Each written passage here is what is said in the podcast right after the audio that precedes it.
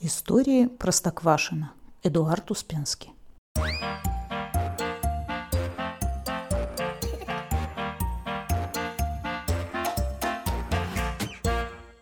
История девятая. День рождения почтальона Печкина. Только с днем рождения Матроскина разобрались, как день рождения почтальона Печкина нагрянул. И опять надо ломать голову над подарками. Родители Печкина родили его ранней-ранней осенью, 1 сентября, в самое удобное время, когда созревают все фрукты и витамины, когда полно соленых грибов и огурцов.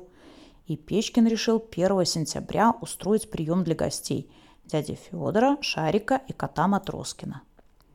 «Интересно, что они мне подарят?» – думал он. «Мне очень мотоцикла не хватает». Но откуда у дяди Федора мотоцикл? Дядя Федор решил на рынке купить пять цыплят Печкину в подарок. Пусть кур растит, а не подглядывает за всеми. Кот Матроскин решил Печкину козленка подарить, козочку. А то он все время приходит и бесплатное молоко Матроскина пьет. Ну а Шарик много фотопленки приготовил, чтобы день рождения Печкина сфотографировать, а потом фотографии Печкину подарить. Вот наступил день рождения. Кот Матроскин козочку вымыл, большим подарочным бантом перевязал и повез ее на тележке. Дядя Федор цыплят свою зимнюю шапку положил и пошел с ним рядом. Шарик все это фотографировал. Когда они подошли, Печкин им навстречу вышел – «Ой, какая красивая тележка! Спасибо вам за такой подарок! Ой, какая красивая шапка! Большое спасибо вам за такой подарок!» Хотя никто ему тележку и шапку дарить не собирался. Но делать нечего, пришлось ему и тележку, и шапку отдать, а то он сильно огорчился бы. Тут Печкин цыплят увидел. «А это что, цыплята?» «Нет», — говорит Печкин, — «мне цыплят не нужно». За ними уход требуется. Ну, это дорогие цыплята, объясняет Матроскин. Породистые, они денег стоят. Вот и вы мне деньгами отдайте, просит Печкин. А козочка вам тоже не нужна, спрашивает Матроскин. Я подумаю два дня, говорит Печкин, а потом отвечу. Делать нечего. Пошел дядя Федор домой за деньгами. Пришел и отдал их Печкину. Потом они пили чай у Печкина, ели соленые огурцы, и Печкин играл им на гармошке народные песни. Шарик все фотографировал. Когда шли домой, Матроскин очень сердито ворчал. Эм, понимаешь, дядя Федор, получилось так, что мы два раза этих цыплят купили. Один раз на рынке, один раз у Печкина. Хотя они нам ни разу не были нужны. «Зато у нас теперь каждый день будет своя яичница», – ответил дядя Федор. «Мне продавец сказал, что это очень хорошие куры, они по два раза в день несутся». Больше всего Матроскин боялся, что через два дня к ним Печкин придет и попросит козочку деньгами подарить. Но Печкин с козочкой не пришел. За два дня он к ней привык как к родной. Скоро Шарик Печкину фотоальбом принес. Почтальон Печкин лично встречает гостей – Почтальон Печкин лично принимает тележку. Почтальон Печкин играет на гармошке. А больше всего Печкину такая фотография понравилась. Огурцы почтальона Печкина.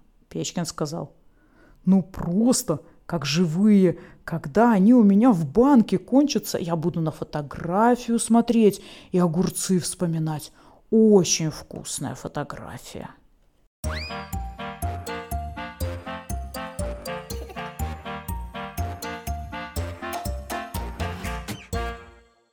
История десятая. Кот Матроскин и мыши. У дяди Федора в доме вдруг мыши завелись. Все грызут и крупу, и валенки. Сунул дядя Федор ногу в тапочек, а оттуда мышка на него рычит. Дядя Федор говорит. «Матроскин, ты у нас кот, вот и лови мышей». «Почему я?» – спорит Матроскин. «Вот у нас э, Шарик, охотничий пес. Пусть он и охотится». «Вы как хотите», – говорит дядя Федор, – «а чтобы мышей дома не было». Пес Шарик взял зимнюю удочку, привязал на конец лески кусочек сала, сел у норки и стал ждать, когда у него мыши клевать начнут. А мыши сало склевывают, а за веревочку не цепляются – «Да у тебя же крючка нет», — говорит Матроскин. «Ты ж попусту время тратишь». а мне э, жалко их на крючок, отвечает Шарик. «Ладно, корми их», — говорит кот, — «раз тебе делать нечего. А может, они такими толстыми станут, что не смогут из норы вылезать, крупу есть?» Сам Матроскин пошел в кладовку, взял большой и сильный пылесос, который мама с папой хозяйственному дяде Федору подарили, и два шланга к нему подсоединил. Он всасывающий шланг к одной норке приставил, а выдувающий к другой. И как включит! В подполе сразу сильная буря началась. Все мелкое, что там было, немедленно к Матроскину в пылесос затянуло. В первую очередь всех мышей.